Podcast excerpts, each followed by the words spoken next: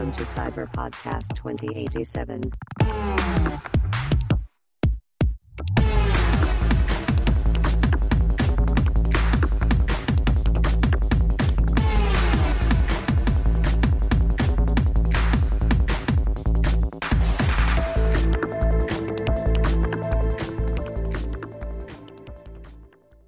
欢迎登录赛巴博客 Cyber Podcast 二零八七， 一路陪你聊到二零八七，我是乔尼，我是 Summer，每周来点 ACG，说的比唱还好听，为什么变得超奇怪？听起来有够无精打采的。啊！刚刚小睡一下，啊，你就直接用现在的状态啊，欢迎。啊，登入赛吧。嗯，上礼拜讲 Cyberpunk，刚好我昨天看了一个有点 Cyberpunk 的电影，看到睡着，《末日激战》Netflix 的，是新片吗？对啊，新片啊，《末日激战》，看到睡着，是不是那个演猎鹰的那一个？对啊，就是他啊，就他。我把它点，我想说，哎，新的，点开来看，看一看，哇，居然睡着了，眨眼，有那么闷吗？我不知道啊，就看到一半就想睡。我想说，开头好像还不错啊，然后后来他们打到一半，我就睡着了。哦，我还没看那部。其实上礼拜聊了也还蛮多《电狱判客》的游玩的一些心得嘛。哦，对啊，对啊，应该也是算有点抱怨吧。而且在这之后，诚实预告就做了。哦，对对对对对对对对，我有看。应该整个网络都在喷吧？直接喜报，快做快做电狱判客，噔噔噔噔噔噔噔噔，全部都是 Cyberpunk。而且他因为新的旁白就是意外过世，所以又换回旧的那一个旁白。哦，对对对对对对对，他那个想说，哎，这次又回到那个熟悉的老声音。新的好像才配没几集而已吧？哎，对啊对啊，就就挂了哎。而且那个新的配音员 Brad，他配过 Final Fantasy 七的重置版，是英文版的吧？对对对，还有那个猛毒的，有一部分的音效也是他配的。你是说猛毒电影吗？对，Venom。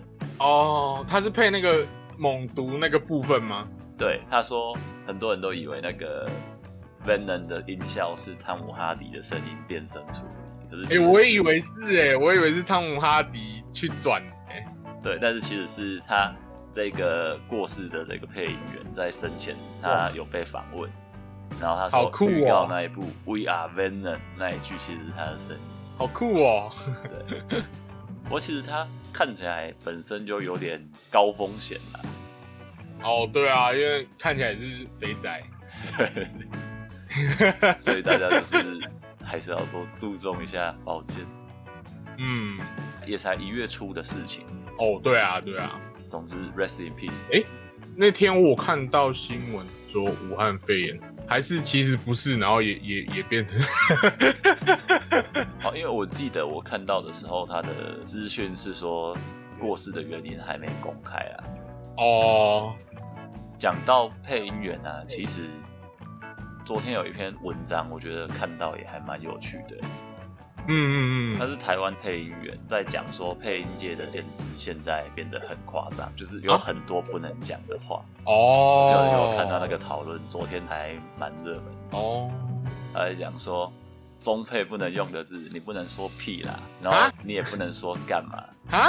好扯哦，那按那个刘杰怎么可以讲？没有，那个是之前一点点的，好像可以。可是因为最近不知道为什么它越变越严哦，越来越缩限了。对对对，就是它变成说，已经慢慢的走向一个哦，你要讲这些话之前，你要先自我审查一下。哇，连配音都搞这个是怎样？好扯哦，我等下去找来看看。对啊，这个我昨天才看到啊，是想要再多找一些资讯。可以再找一集来聊聊一下那个中配，对啊，之前也蛮多蛮多争议的嘛，我记得就是什么什么 什么什么之刃呐，对啊，其实鬼灭中配没有配的很差哎，那其实算蛮不错的。呃，我有稍微看一下，其实还蛮好的。以中配来讲算是不差的作品。对啊，他他他那个文章是配《刀剑神域》跟《巨人》，然后还有《猎人》都有，他配蛮多的。他也不是说就是新生代的，就还没有配过什么角色。嗯，不过中配就是这样啊，常常一个角色就是一人多配啊。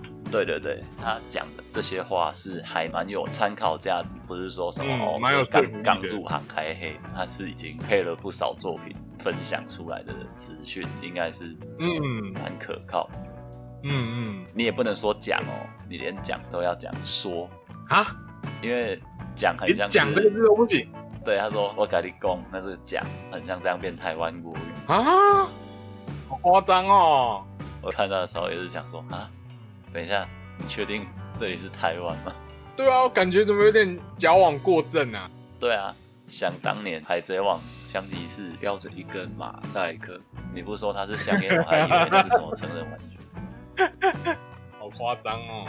哎，看到的人觉得不行，一定是你们带坏我孩子。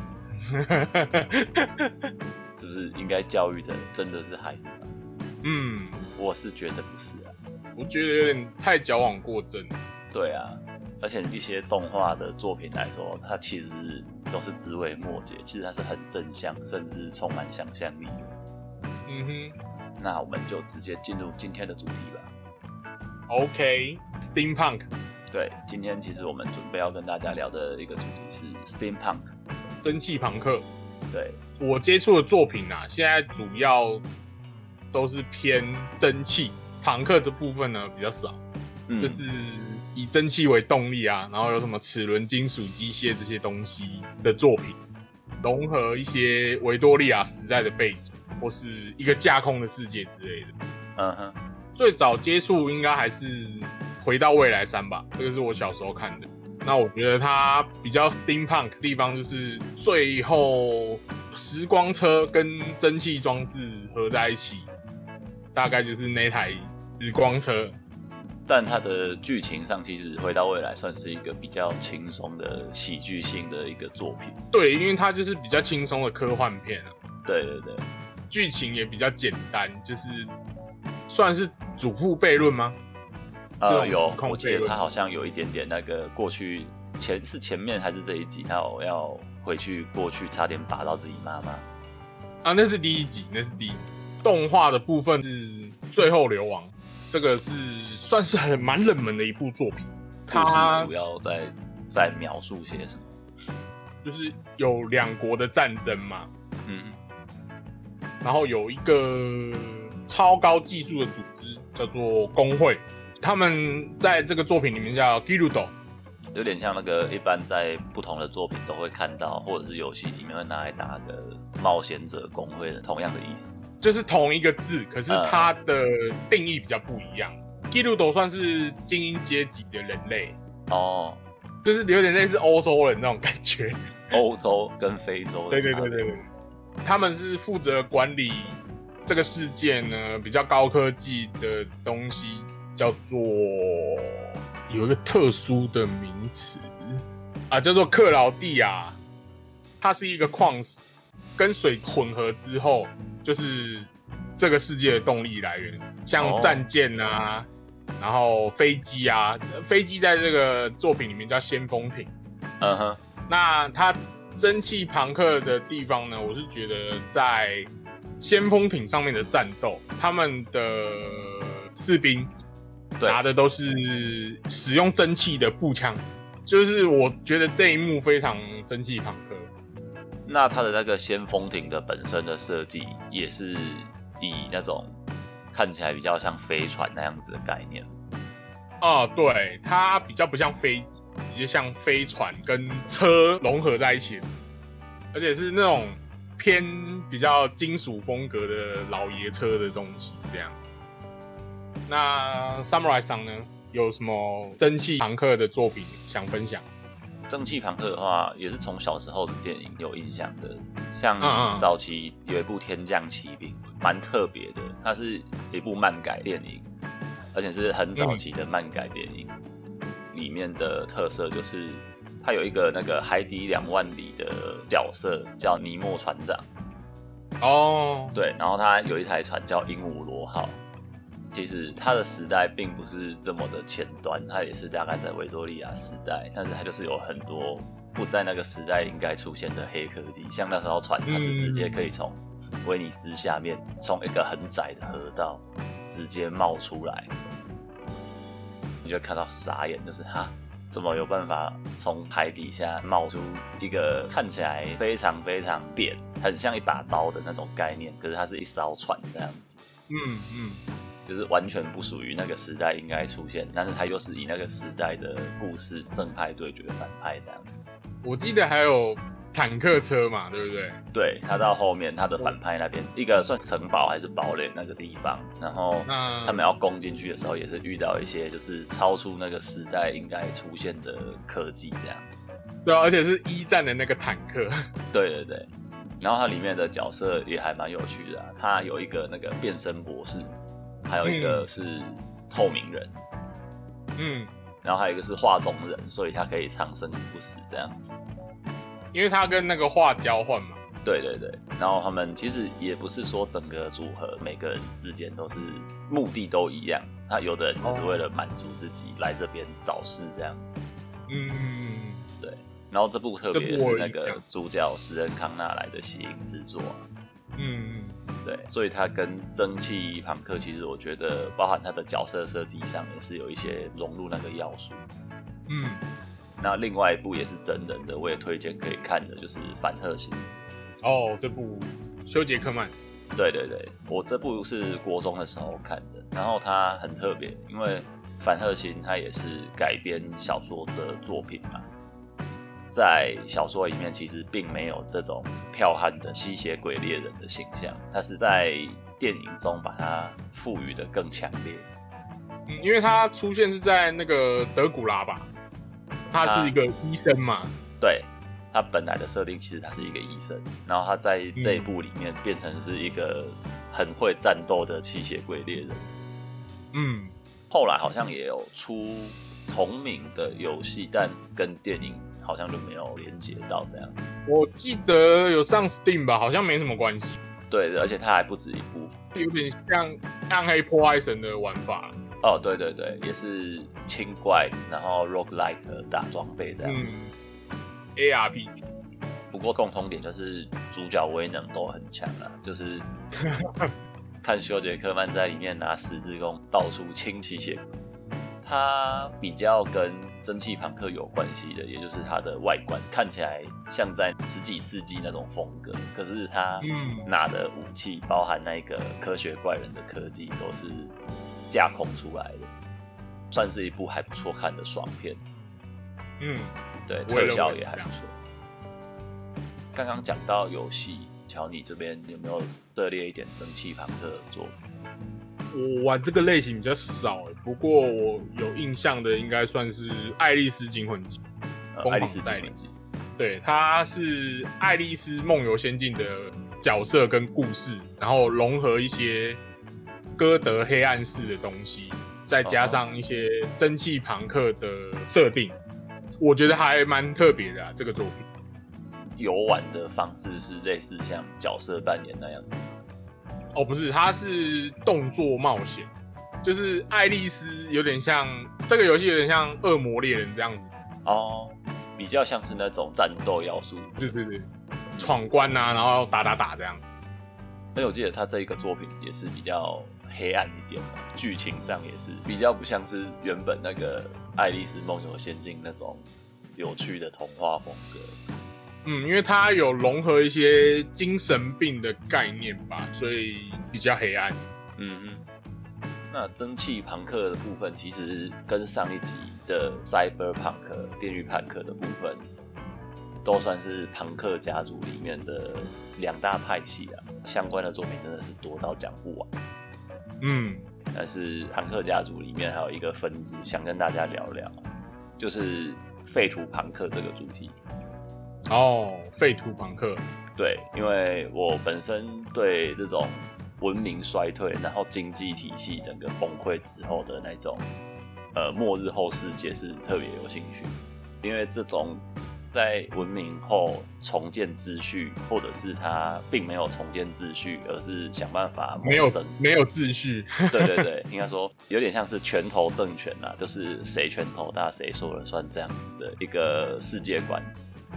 嗯，对。然后主角通常就是要来面对这些严苛的条件，比较哈扣一点。游戏的部分的话，我比较想要跟大家先分享的就是《Fallout》。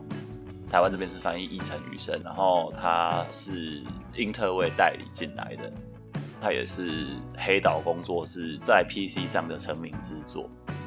嗯，他的前身是在 DOS 上面的那个 Westland，中文是翻译荒野游侠。其实它的世界观是有延续的，只是剧情是有分开的。哦，对，然后 Westland 也有在 Steam 上面过了很多年之后出了续作，然后最近也出了三。三代嘛，对不对？对对对，它的世界观也都还是延续着，就是废土这种题材。Fallout 这个作品，我花了比较多时间，是国中的时候有玩 Fallout Two，一玩真的是惊为天人，怎么会有自由度这么高的游戏？因为以往我们玩游戏的话，通常都是呃给你一个主角，然后主角就是你能够做的事情就是打怪升级，按照主线走到完。俗称一本道的 RPG，对对对，就是那种一本道，可能偶尔有一些不怎么做也没有影响的小支线，就是看你没有兴趣去做，不然你也是可以直接高速就是主线打一打过关这样子。嗯，而且它也比较是偏向封闭式结局，可是 for 就很特别的是，基本上它只是给你一个出生背景，当时那个。美国的一个算是军事计划，然后它表面上是要让人民可以在核战的时候有一个安全的避难所，然后再出来生活。嗯，可是其实是大型的社会实验，不同的避难所里面，他们都设计了很多的实验，然后那些实验有些甚至是不人道的，可能像毒气或是人体改造。甚至是整个避难所里面可能就只有同一个性别这样子，他们是在做一个不人道的一个，但是他他表面讲的很光彩。同一个性别是什么？对对对，就是他等于说他是想要看这样子的情况下，在里面会演变成什么样的，就有点像把这些人当实验用的白老鼠一样。同一个性别不敢想象哎，到底会发生什么事情？对，搞不好就在里面。不要啊，杰哥，刚刚刚好。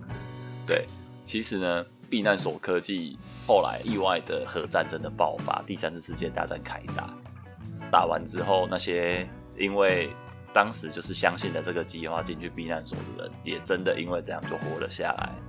可是活了下来，过了几百年，你还是会面临到避难所里面的资源用完。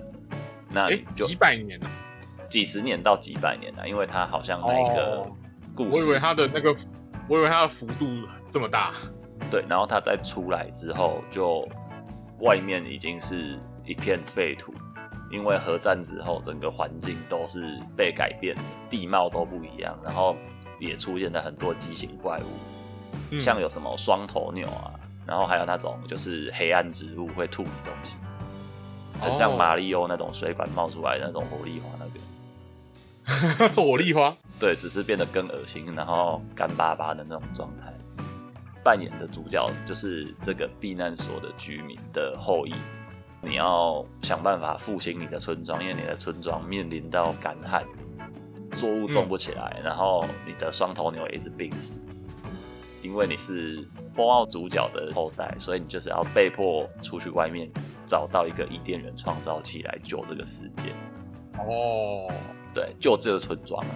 可是出去之后，你就会发现，它没有一个固定的主线告诉你怎么走，它只有给你线索，可以自由探索。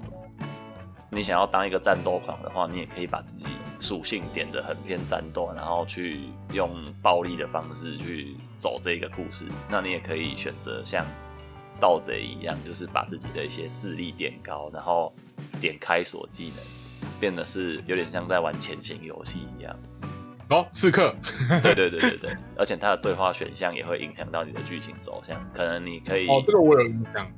而且它里面翻译，因为当时它算是一个比较有很多成人会出现的色或者是比较粗暴的言语，你就可以选择一个 filter，就是你要不要过滤那些不该出现的脏话之类的。哦，还可以，还有这个功能哦。对对对，然后你不想要太血腥，它也可以有一个按钮是血腥分级。那如果你把它打开的话，因为它的攻击本来是有部位判定的，所以如果你爆头，那个人是真的会爆头的，或者是有的人可能会被电浆枪腰斩。那腰斩之后，你就是真的会看到他被腰斩。哇，这个设定有点前卫。对对对，如果你开了之后，人就会只是流血死掉，就这样子，也没有大量的血迹。如果你是用像那种比较残暴的武器杀人，然后你没有开那个 filter 的话，你会看到就是你用什么武器，它就会真的产生那样子的后果。嗯，但是非常非常有趣，而且你如果没有按照它的。主线故事去走是自由探索的话，村里的长老会出来托梦，托梦，对，他会出来托梦，是一定会触发，他会出来叫你赶快做正事。他会说秋神，他啊那个主角会被叫秋神万，你是被选上的人。哦，秋神万，对，他说秋神，如果你再不赶快去拿伊甸的创造器，我们的村子就要灭亡，我们要死光光啦，快救我们！对对对。有趣的是，它后面的结局就会揭露出哦这个世界的黑幕。美军其实拥兵自重，试图要透过这样子再次掌握世界秩序。哇，这么黑暗哦！对对对，你也有不一样的结局选项啦，它也是多重结局。嗯，对，所以说你在这种世界，你要当坏人当好人，就是还蛮自由的。只是如果你真的没有。去拿到那个一点创造器的话，那你的村子毁灭，你的游戏也就跟着结束了。这样，哦，对，它算是一个坏结局。对，然后因为 Fallout 后面的系列作还有很多，那真的要聊聊不完，大概先分享到这里。那乔尼这边的话，废土朋克有什么想要特别分享的作品？嗯，其实蛮多的，可是我印象比较深刻应该是 Raft，它有点像。那个水世界电影的设定，就是地球已经被海平面覆盖了嘛，没剩下多少陆地。那我们的主角呢，他是在一个木筏上生存，就一个小木筏这样。一开始是一个小木筏，随着你的物资变多之后，开始扩建你的木筏。当然也有风险啊，就是你木筏越大，越会被攻击。那主要的敌人呢，就是海底的鲨鱼。会来攻，会来咬你的木筏，就是鲨鱼咬木筏，不咬海蓝。对，那那个鲨鱼呢，都蛮强的，很难打。像你的攻击手段就只有一根长矛，那它攻击你的时候，你就要去戳那只鲨鱼啊。戳鲨鱼的话呢，要戳个几十下，那鲨鱼才会死。所以通常是不太会去做跟鲨鱼对战这种选择。哎，还是要哎，因为它蛮反的。说实在，它攻击频率真的太高了，所以它的游戏算是难度比较高一点的那一种。对，因为它的难度是可以调整的啦。嗯哼，在这个世界上呢，现在只剩下很多很多的小岛。那小岛上呢，有很多物资你要去收集。那它很有趣的点就是，它有一个雷达，它会告诉你坐标点。那你要顺着这个坐标点呢？去找到它的主线故事，它没有说的很明显，嗯，就是你要自己去挖掘、去探索。这样，我觉得这个游戏蛮有趣的，就是透过雷达的那个讯号，然后去拼凑出故事的全貌。这样啊，对对对对对对对，大概就是这样。它每个岛的设定呢都有不同的风格，岛是类似像那种木筏这样子搭建起来的一个浮岛那种概念。我不是不是，它是真的岛屿，然后每个岛屿上面呢都有故事要去拼凑，算是我玩过目前玩过比较特别的废土。那它也是属于那种多人，然后有沙盒要素吗？啊，对，它可以连线，嗯，然后是可以连线合作，也有沙盒要素。它的沙盒呢，就是你的木筏，木筏上扩建嘛，那也可以种农作物啊，养动物啊。所以你还是可以在岛屿上取得一些可以自给自足的那些资源。对，像食物嘛、矿物、木材这些都都可以拿到。那你也可以在你的船上炼矿物，这样。类似于在陆地上的技能这样。对对对对对对对对，因为提到这个作品，它跟水世界是很类似的。那只是我觉得水世界里面是更硬一点，它的故事设定是基本上你没有看到陆地，他们这这个时代的人类是已经看不到陆地了。陆地是神话传说，然后这个我有印象，这个我小时候看。对对对，凯文·科斯纳自己砸大钱拍的这一部，就是算是警示的作品。那在里面也是靠着一艘算是帆船这样子的帆船嘛，是帆船，也是想办法的到处去跟人家交易，换自己需要的资源。整个世界像刚刚你讲的一样，就是它垃圾还是一些作物，都是你要必须去。去跟别人去交易才拿得到，但是别人说它最大的差别是它没有陆地可以探险。那同样这种风格的作品，其实呃有一个还蛮值得推荐的是那个《疯狂麦斯》（Mad Max）。Mad Max 这个作品我比较有印象的是后来重新拍过比较新的那个《愤怒道》，然后《Mad Max》愤怒道呃它里面是从早早年的版本是梅尔吉伯逊，后来是汉姆哈迪演的。好像延续前面的故事设定啊，它就是一个本来是在这种废土上，还是有点像在维护秩序的角色，算是奇景嘛。后来好像因为一些发生过的事情，没有保护到该保护的人，所以他就自我放逐。后来也是跟这些掌握资源，然后限就用这些资源来限制他们的一些地方的人民啊，甚至限制女性这样子。他就是去。对抗这些强权的过程，然后他的造型其实对旧的比较有印象。以前的叫《冲锋飞车队》吧，呃，有三部。那我印象比较深刻是三第三部，第三部它真的超级像北斗神拳，世纪末。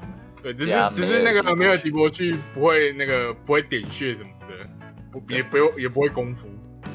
我记得他是一人一狗嘛，他那他不是还有一只伙伴是狗吗？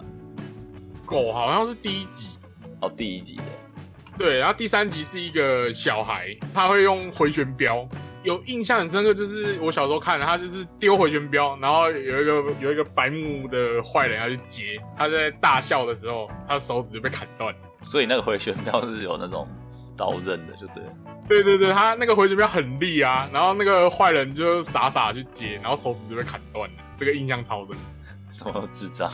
他旧版的应该整体剧情跟后面就是没有直接关联的哦，没有，他后面应该是同一个世界观的设定，可是不同的剧情。新版的我觉得是非常非常的特别，就是他他那些反派的特色化很明显。对，像那个主要的反派是那个 Immortal Joe，他掌握了一整个要塞。他还除了掌握女人，把他们当成自己的老婆，然后一直生一堆畸形小孩出来之外，把村子里面女人生出来的男丁洗脑成 Wild Boy，那些 Wild Boy 就会很崇拜他，就觉得哦，上战场死掉，然后为了 Immortal 就死掉的话，会进入英灵殿。对，波包哈啦之类的，然后就就去深圳市哦，就会有，因因为那些东西对他来说，就是算是他把奴隶洗脑变成他的那个军队啊。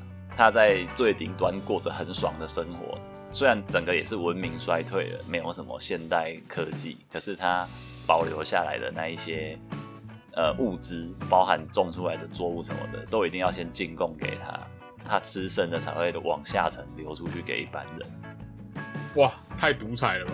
其实它的色彩就有点像《阴尸路》里面的那个尼根那样子哦，尼根。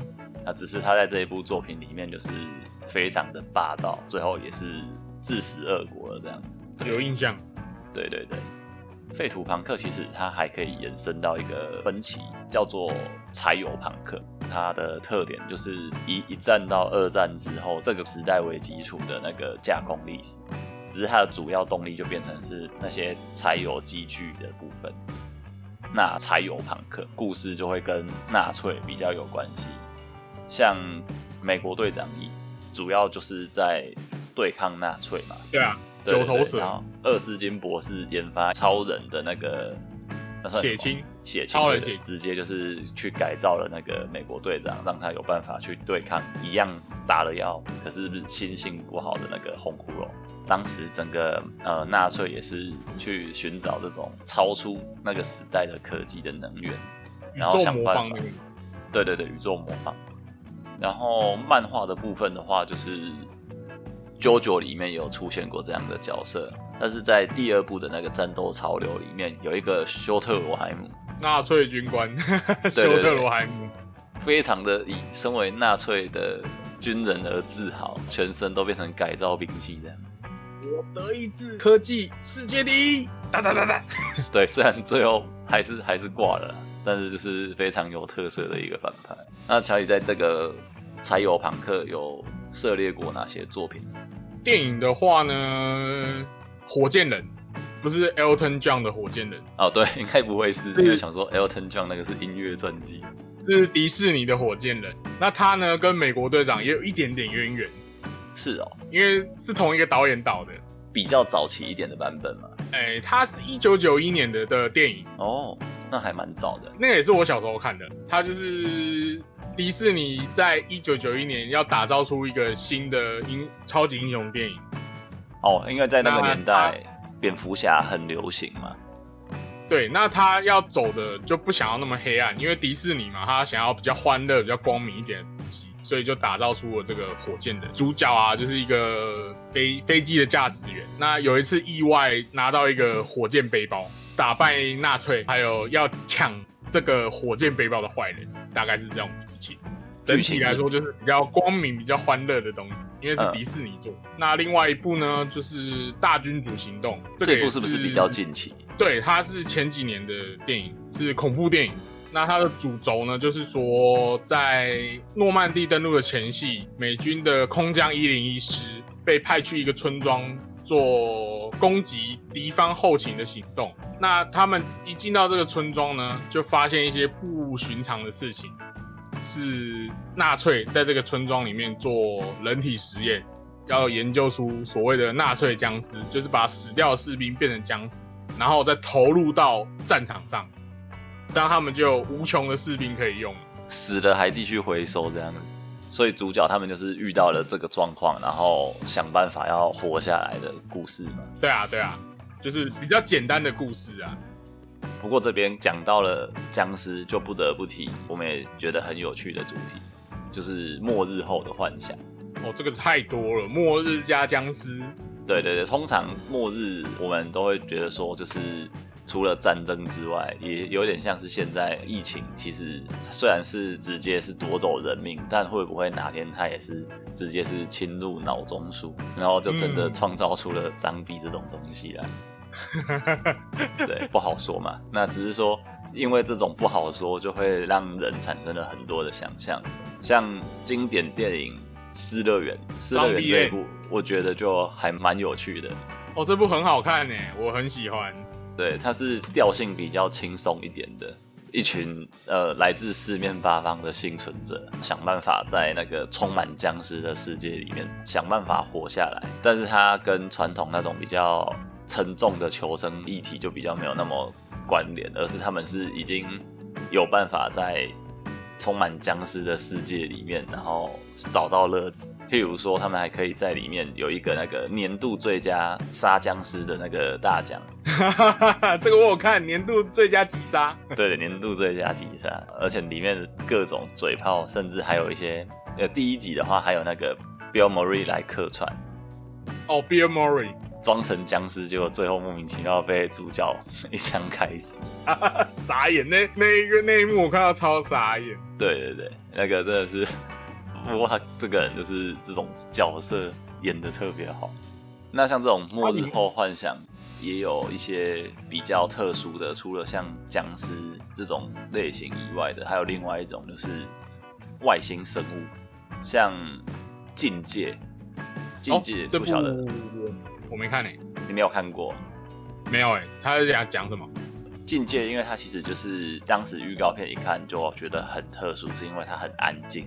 通常预告片我们看电影都是各种特效，因为他想办法要在最短的时间内吸引观众的目光。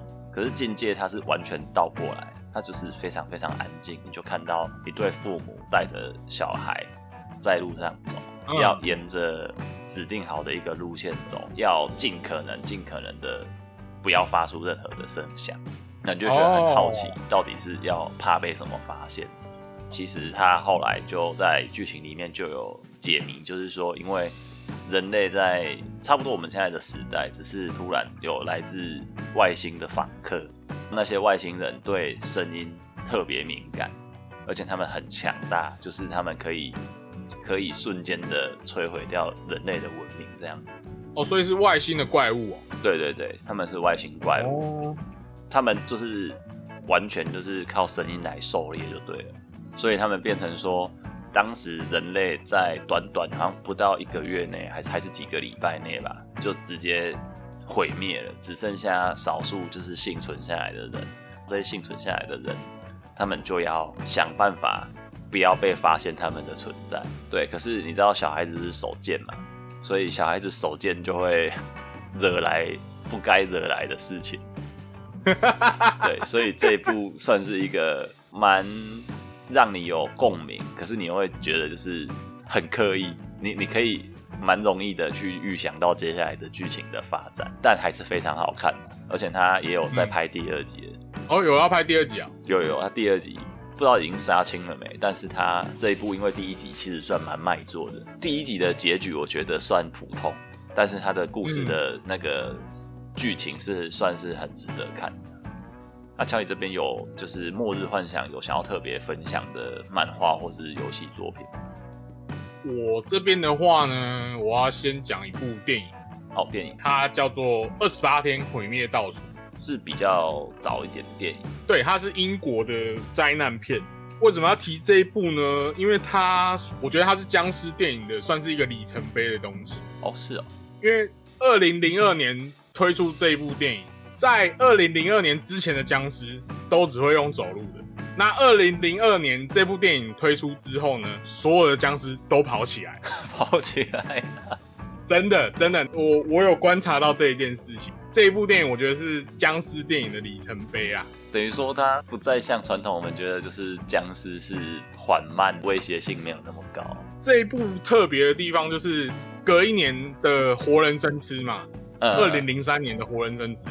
所有僵尸都开始跑起来，在这之前从来没有僵尸跑起来。哎，这真的是蛮蛮有趣的。我觉得这部就是要推荐一下。那它的剧情呢也很简单，在英国有一群动保人士，那他们呢闯入了一个研究所，要把里面的黑猩猩放出来。那那个黑猩猩呢，其实他们已经感染了非常非常凶恶的病毒。是啊，那所以一放出来呢，可想而知。就发生了什么事情？那这些人呢，就全部变成僵尸了。二十八天以后呢，我们的主角在一个废弃的医院醒来。那一醒来了，他就当然就是我是谁，我在哪？这里是 这我在干嘛？这这这里在干嘛？这种疑惑嘛。那故事就这样开始。我讲到僵尸跑起来，其实二零一三年那部布莱德比特主演的《末日之战》。僵尸也是非常的凶哦，它还会叠罗汉不是吗？对对对对对，僵尸会直接叠罗汉，它的攻击性吧，它是直接会飞扑的，因为它是狂犬病病毒。那我觉得很傻眼，就是那那个城里面有人在那边爽唱，然后外面 外面已经尸海了，他们还没发现。对，那只是低能，就是啊，我们要来祈祷，我们在这里很安全，大家一起来唱歌，拿起你的麦，大声唱，上面的朋友，后面的朋友，然后墙外的朋友都进来了。哦，中间有一段就觉得很酷，快要解谜了之后，他发现要怎么去对抗这个病毒，还直接开始自入性行销。哦，这个我有印象。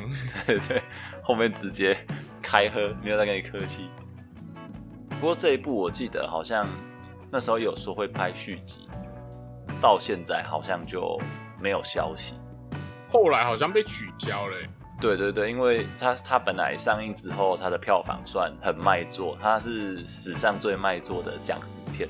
它拍完不久之后，有说要推出续集，本来是要在二零一七年发，结果就一路延后，现在就是又没有新的消息，可惜呀，可惜。对，不过算是蛮好看的啊，而且小布又很帅。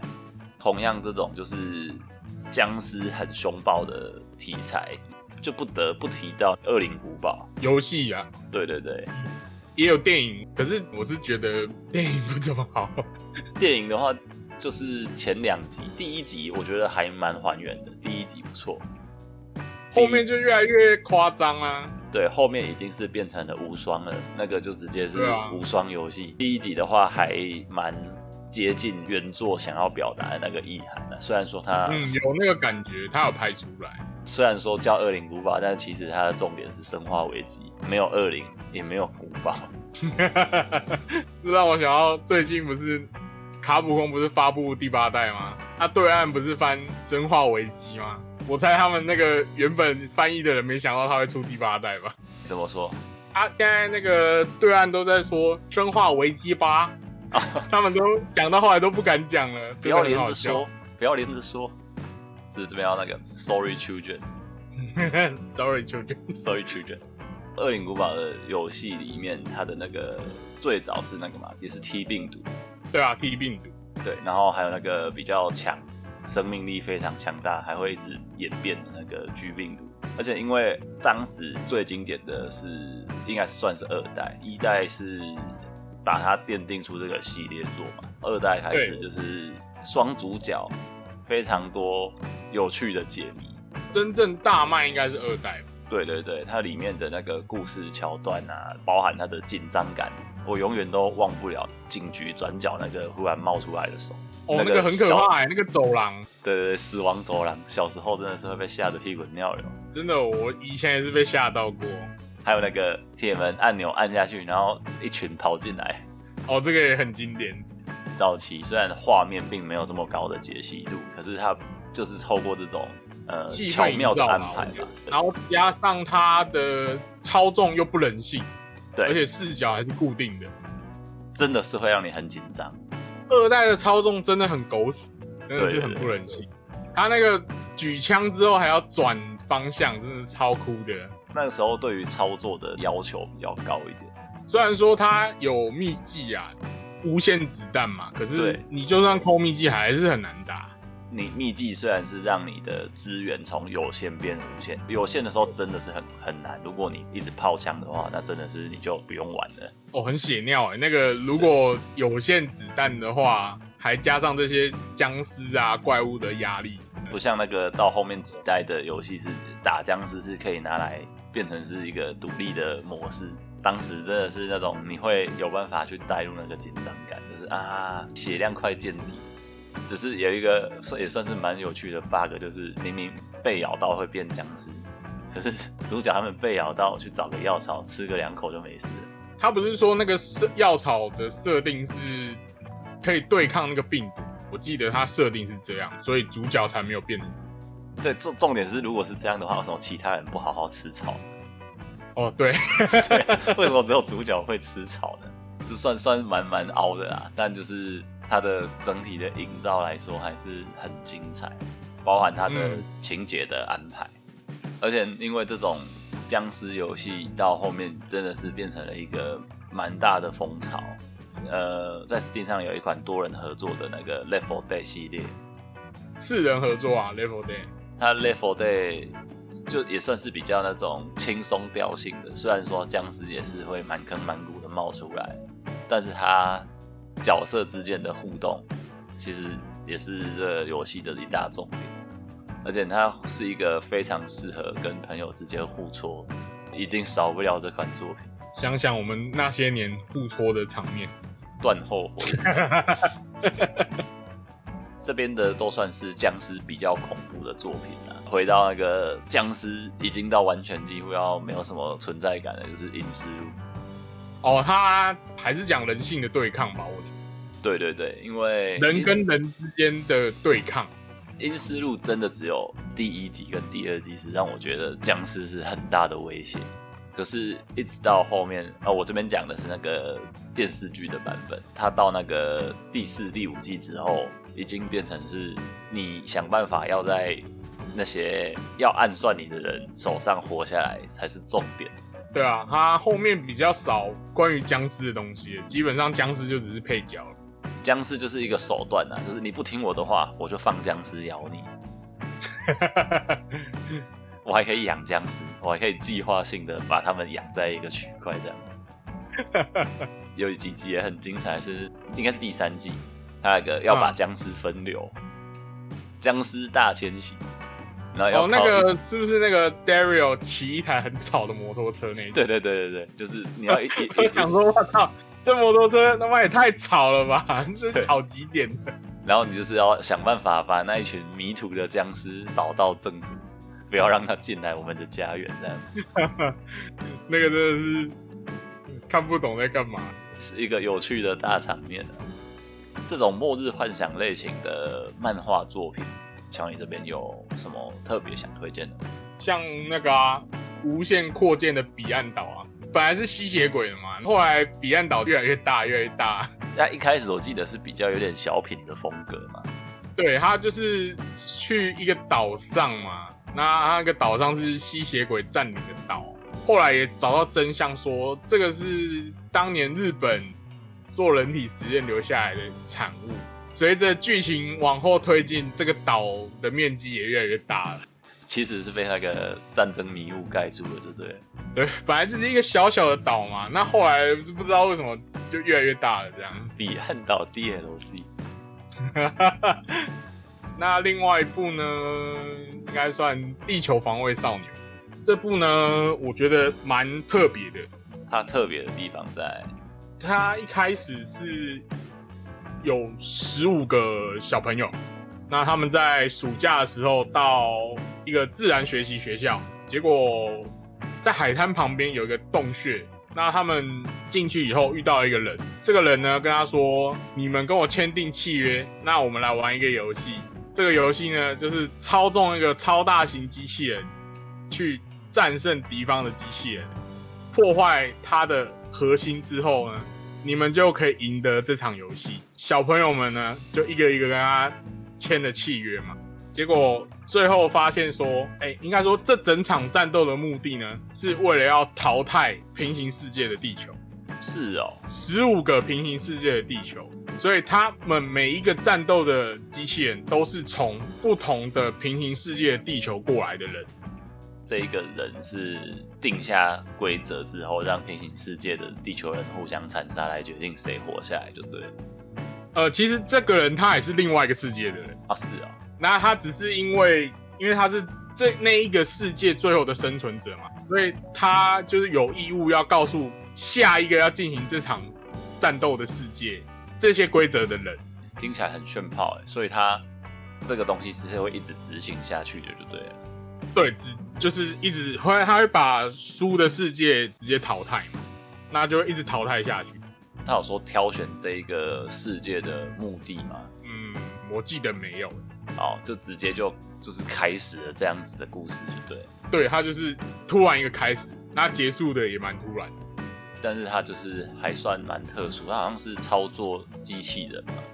对，他是操作一个很超巨大型机器人，所以。十五个来自不同世界。如果说另外一边的平行世界的地球人死了的话，是他整个世界都会毁灭。那一个世界就整个消失，连存在一起消失，就是赌上这个世界的战斗，就是这样讲。那只是说他的平行世界跟主角他们存在的这个世界是。同样的代背景吗？还是说可能是？对啊，就是一样都是地球啊，只是是不同世界、不同平行世界的地球。譬如说，像他他们是科技啊、文明啊，什么都是是哦都类似镜像的概念，就对了。对，就是平行啊，科技也相近。了解，我觉得蛮特别的一部作品。游戏的话呢，我觉得是《尼尔：自动人形》。哦，尼尔这一部非常的经典。它其实是。整个人类都已经毁灭了。对，因为主角记得都是那个战斗人造体，他们是人造人。那时间呢？大约在西元一万一千九百四十五。对，我记得他的时间是非常的遥远之后。对对对对剧情跟结局呢就很胃痛。他们家白金工作室特别擅长写这样的作品，应该是横尾太郎啦，就是他的监。对啊，他们他很喜欢写这种作品。他之前的之前的游戏也是这种调调，像是四血前作嘛，尼尔人工生命，对，他的结局也是这种这种调调，胃痛的概念，我是觉得还蛮值得一玩的啦。对啊，而且这一部当时红到好像还有他专属的音乐会，线上的吗？还是现场？哦，现场的，他有来台湾办过，只是我买不到票啊，因为那个黄牛抢的太夸张了，真的很夸张。这也证明，就是这个游戏是真的非常的受到粉丝的推崇。不过呢，那个他的抽奖我有参加，我朋友帮我抽到尼尔的签名版，超爽。这个是大大概我收藏里面算最有价值的东西了吧？应该要裱框起来当传家之宝了。没错，超爽！我抽到那一天呢，还有人敲，还有人私讯我说，可不可以跟我交换？我当然是不交换啊，怎么可能？他要拿什么跟你交换？他要拿 P 五的签名版吧，跟我换。哦，P 五 P 五喜欢的应该也会蛮想要的啦。嗯，只是我对 P 五就没什么爱啊，所以我是没有跟他换的。他有一直想要跟你换，还是就是问完之后就放弃？就问完之后就放弃吧。我感觉他是在做转卖的吧。因为有些作品虽然是粉丝很多，但也有很多人冲着这一点，然后就是去当转卖出。我是没有了，我是收了就不会卖了。对对对，因为毕竟还是有非常大的收藏价值。如果你真的喜欢这个作品的话，对啊，周边一直买，一直买，一直买，再买剁手。尼尔这个作品，我记得它游戏的架构也都是那种废弃的，几千年后的地球。对啊，你看到的城市都是废弃很久的，上面也爬满了那些什么藤蔓啊、生锈啊。它有说明，就是世界毁灭的原因，就是外星人入侵啊！人类其实都死光了啦，地球上的机器人也是外星人做。哦，是哦，因为我记得那些机器人其实有的还蛮可爱的，他们是有个性的。哎，他们应该说是机械生命体，对啊，他们有一个机械生命体的网络。Two B 跟 Nine S 是来调查还有没有人类的踪迹。或是有人类相关的遗传因子，这一部算是非常非常卖座诶，它总共卖出了所有版本加起来卖了超过五百万套。哦，对对对对对对，这真的是很不容易，因为对游戏有了解的，游戏真的不好做，很多三 A 大作是开发了之后没有卖座就直接收不回来的，而且横尾太郎之前的作品都卖的不是很好。对，因为他前作好像是接在之前，他有一部作品是《嗜血龙骑士》。那因为《嗜血龙骑士》主要都是在家机平台上，那我本身不是家机玩家，所以我就比较少有办法去玩到这一些作品。可是《嗜血龙骑士》因为还是有机会看人家玩实况，就觉得每个角色都很鲜明，然后它的剧情也是把它描写的有点像是那种呃末日跟现实有关，但是它又有譬如像有龙啊、有巨人之类的这样的故事。前作的尼尔里面，还有一个角色，女主角好像是双性的凯宁，我觉得很酷炫的。在在那个时间点，二零二零一零年的时候就已经有这么性别正确的设定，而且它的美术真的是会让你融入它的世界观里面。嗯嗯，其实要聊的东西还有非常非常多啦，那只是觉得说聊一些比较代表性的作品。当然没有被聊到，不代表这些作品就是不红，还是它不够代表这一个主题。只是会觉得说，我们还是尽量把我们想分享的部分来跟大家聊聊。那我们今天节目就到这里吧。那今天节目就到这边喽。我是乔尼，我是 Samurai，我们下期见。